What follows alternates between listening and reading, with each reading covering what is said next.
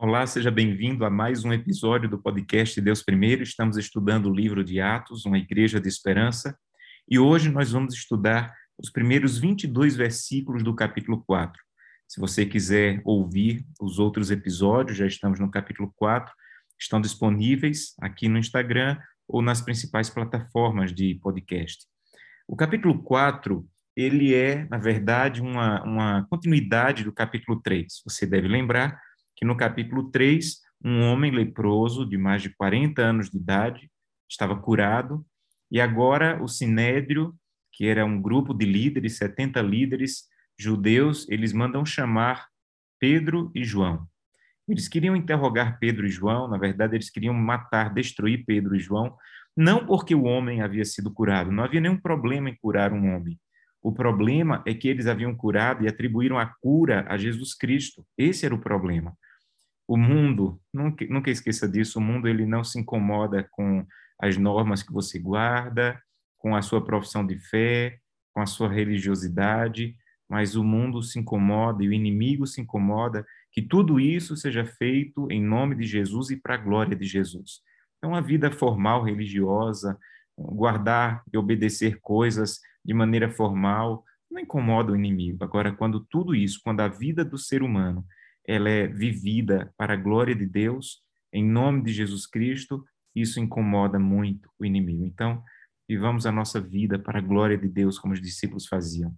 O verso 4, capítulo 4, verso 4, diz que muitos, porém, dos que ouviram a palavra, creram, e chegou o número desses homens a quase 5 mil.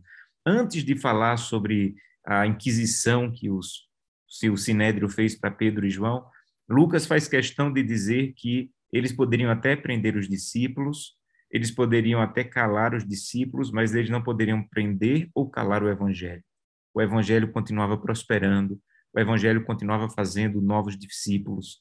E Lucas faz questão de dizer isso antes de falar do inquérito que está começando agora para Pedro e João. O verso 7 diz que eles foram colocados no meio. Essa era a posição de alguém que seria julgado e poderia ser condenado até a morte pelo sinédrio. Então, essa era a posição que os discípulos estavam. Na verdade, eu tenho certeza que eles pensaram: nós não temos chances aqui. Não temos chances porque esse tribunal é um tribunal injusto, é um tribunal preconceituoso, é um tribunal que, principalmente há alguns dias atrás, matou, assassinou cruelmente Jesus Cristo e eles querem a todo custo esconder o que fizeram, provar, tentar provar que Jesus está morto ainda, mas nós sabemos que ele está ressuscitado. Então, que chance nós temos diante desses homens que querem esconder seu crime, esses homens injustos, esses homens que participaram ativamente da morte de Cristo? Nós não temos chance nenhuma. A lógica, amigos, a lógica era que Pedro e João, eles tentassem se defender, eles tentassem cuidar da própria vida, entrar em defesa própria para que não passassem pela morte, pelo martírio. Essa era a lógica. Mas eles não usaram uma palavra em defesa própria. Quando você lê o texto do capítulo 4 de Atos, você percebe que eles não usaram uma palavra em defesa própria.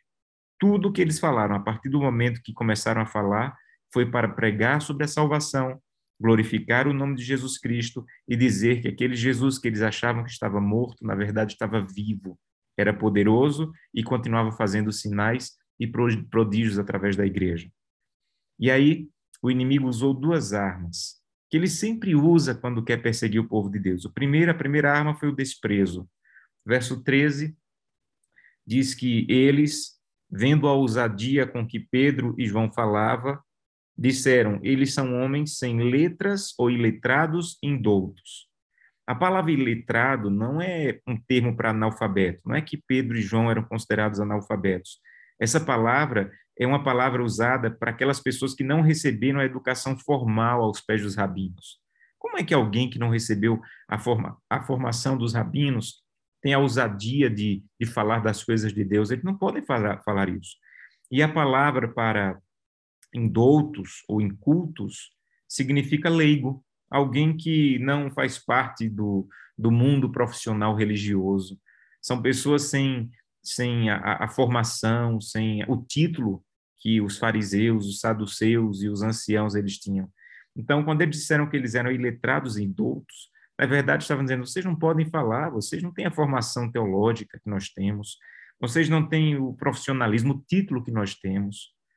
E Deus ele mostra mais uma vez que não é o título, não é a formação, mas é o coração de ser a disposição do coração de ser completamente usado por Deus e poderosamente usado pelo Espírito Santo. É isso que realmente importa para Deus.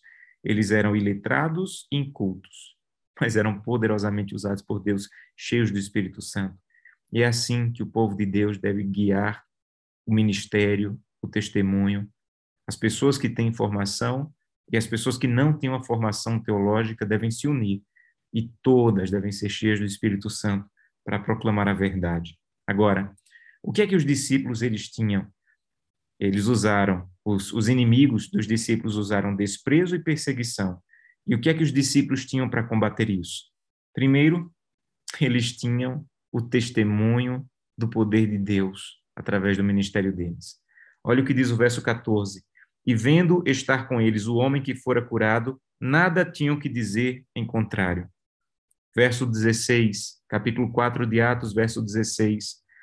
Que havemos de fazer, eles disseram, a estes homens, porque a todos que habitam em Jerusalém é manifesto que por eles foi feito um sinal notório e não podemos negar. Capítulo 4 de Atos, verso 22. Pois tinha mais de 40 anos o homem em quem se operara o milagre de saúde. Eles não tinham formação, eles não faziam parte da elite religiosa da época, mas eles tinham com ele um homem que há 40 anos estava enfermo, um homem que estava curado, estava na frente deles e eles disseram: Nós não podemos negar, nós não podemos falar nada em contrário, porque é evidente que há poder. Sabem, as pessoas podem argumentar contra a sua teoria, a sua teologia, a sua defesa da verdade, mas as pessoas não têm argumento contra a manifestação do poder de Deus em nossa vida. Não estou dizendo que nós não devemos buscar a teologia, estudar de maneira profunda, devemos. Mas a teologia, o conhecimento profundo da verdade, sem uma vida que manifeste o poder de Deus, ela não é força suficiente para levar pessoas a dizerem o que aqueles homens disseram. Nós não temos como falar nada contra. A manifestação do poder de Deus é visível que a manifestação do poder de Deus venha a ser visível em nossa vida. Esse é o maior argumento em favor do cristianismo, uma vida cheia de poder. Segundo, segunda defesa dos discípulos, verso 19. Eles disseram, Pedro e João responderam: Julgai vós se é justo diante de Deus ouvir-vos antes a voz do que a Deus.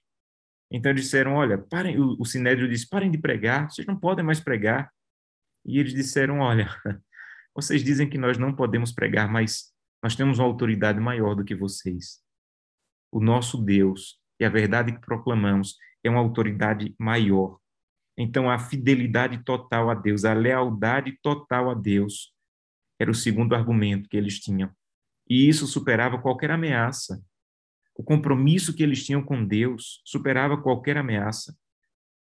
É dito de John Knox que ele temia tanto a Deus que não tinha tempo de temer mais homem algum. Era alguém que temia tanto a Deus, que não tinha tempo de temer homem algum. Quando nós tememos a Deus de maneira profunda, nós não vamos temer nenhuma ameaça. No terceiro século, na cidade de Cartago, uma mulher chamada Perpétua, ela foi levada ao martírio. Era uma cristã e ela foi levada ao martírio sobre o reinado de Sétimo Severo, que reinou de 193 até 211. E ele liderou uma dura perseguição. E Perpétua era uma mulher nobre que foi levada para o martírio.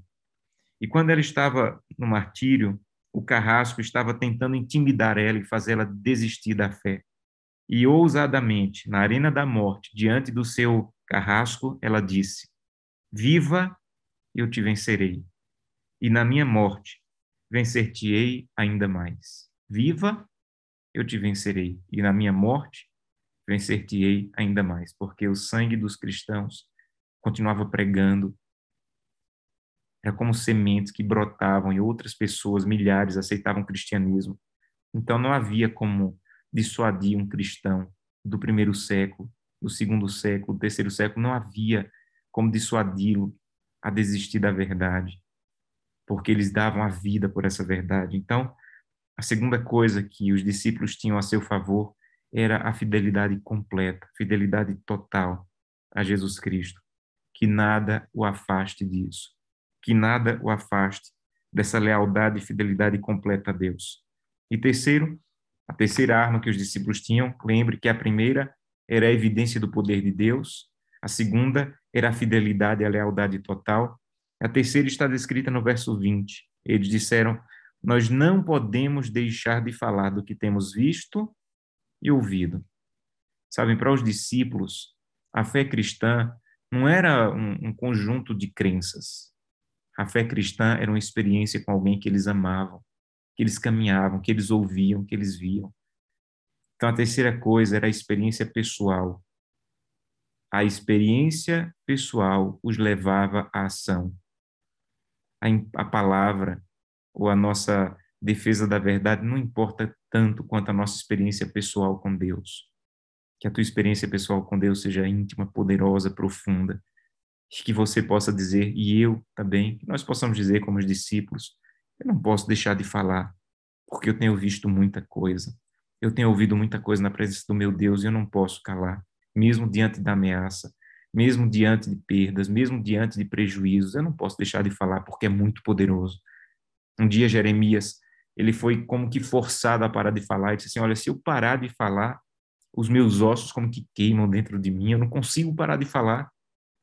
Que Deus nos ajude para que essa venha a ser a nossa experiência. Vamos orar? Querido Pai, muito obrigado, Senhor, por essa história tão linda. Os discípulos poderiam defender sua vida, mas eles preferiram defender a verdade, porque eles sabiam que a vida deles estava guardada em Cristo Jesus. Que essa venha a ser a nossa experiência, é o que te pedimos em nome de Jesus. Amém.